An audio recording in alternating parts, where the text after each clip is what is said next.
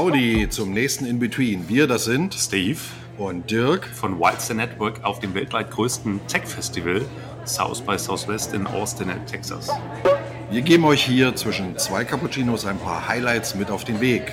Wir sind nun zwei Tage hier und wollen für euch kurz reflektieren, was uns wirklich mitgerissen und was uns nachhaltig beschäftigt hat. Dirk? Also ehrlicherweise fand ich unglaublich die Energie, die die Startups hier rübergebracht haben. Vor allem die Finalisten der Startup Pitches. Für alle, die nicht hier sind oder die die South by so nicht kennen, die Konferenz findet nicht auf einem Messegelände statt, sondern praktisch über viele Locations verteilt in der City. Stimmt, und wenn es um Pitches von neuen Technologien geht, gibt es hier zwei Streams. Zum einen Startup Pitches und zum anderen Innovation Pitches. Im Übrigen hatten Twitter 2007 und auch Foursquare 2009 hier ihr Coming Out.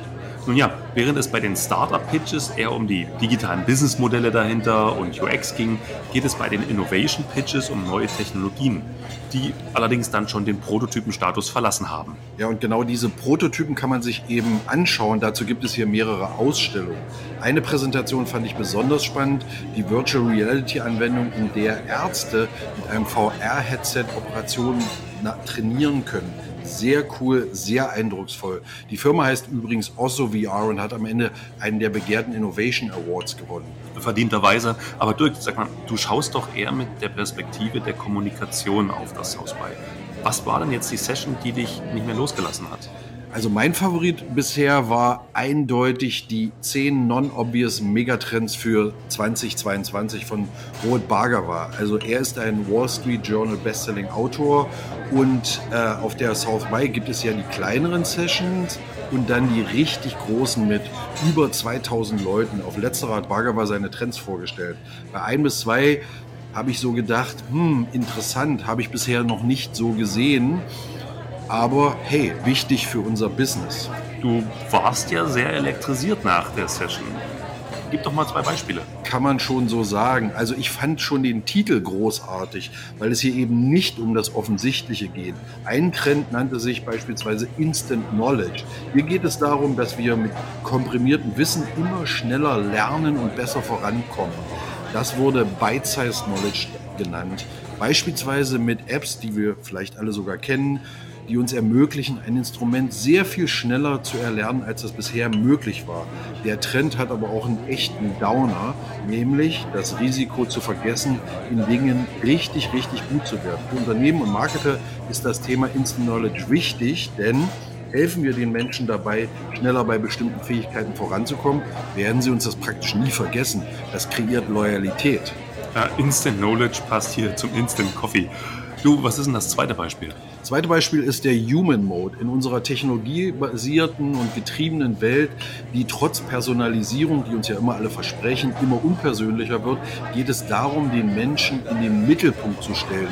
Sven Schneider werden jetzt bestimmt die Ohren klingeln. Nicht bloß als bloße Phrase, als die beliebte Consumer Centricity. Bhagava ging es vielmehr um Empathie. Er hatte ein schönes Beispiel von Tesco dabei. Dort stand an einer der Supermarktkassen ein Schild. Nehmen Sie sich so viel Zeit, wie Sie brauchen, den Checkout zu machen. Naja, wir alle kennen das. Wir hetzen durch den Supermarkt. Vor allen Dingen hetzen wir durch die Kassenzonen. Und aus der Markenperspektive bedeutet das eben, Unternehmen sollten viel mehr darüber nachdenken, Empathie als Strategie einzusetzen. Also nicht Made in Germany, sondern Made with Empathy. Das finde ich schon einen sehr smarten Gedanken. Aber ehe ich mich hier mit den Trends vergaloppiere, Steve, du schaust ja eher aus einer Digital UX UI Sicht auf die Konferenz. Was war denn deine coolste Show? Naja, bei mir waren es aus den knapp 15 Workshops und Sessions der letzten beiden Tage die Brain-Computer Interfaces, kurz BCI.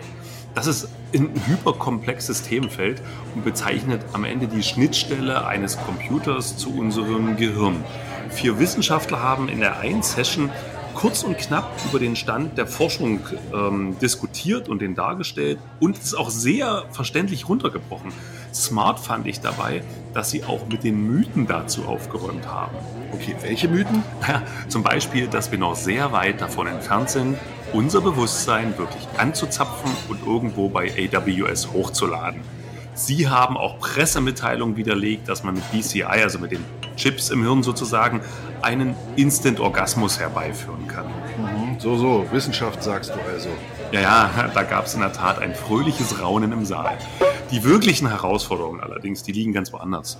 Zum Beispiel, dass von einem Interface derzeit nur wenige tausend Neuronen gelesen werden können.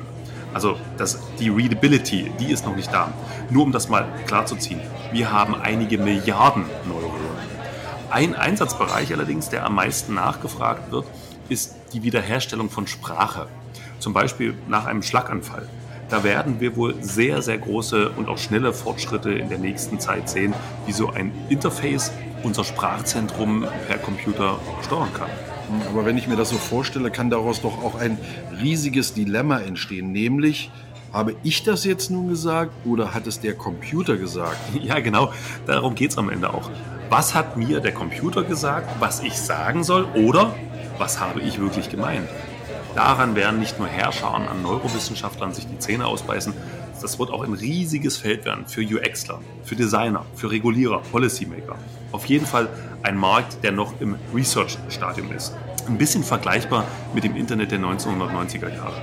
Auch wenn Elon Musk gerade mit seiner Brain Interface Company Neuralink für ziemlich gute PR gesorgt hat. Ja, apropos PR, das war unser kleiner Aufriss für heute, für Entscheider in Digital Marketing, Brand Change und PR. Und meine Neuronen sagen mir jetzt auf jeden Fall, dass wir uns noch einen Cappuccino greifen und dann einfach mal abgenießen. Nur keinen Instant Coffee. Also, wenn ihr mögt, wir hören uns wieder bei In Between.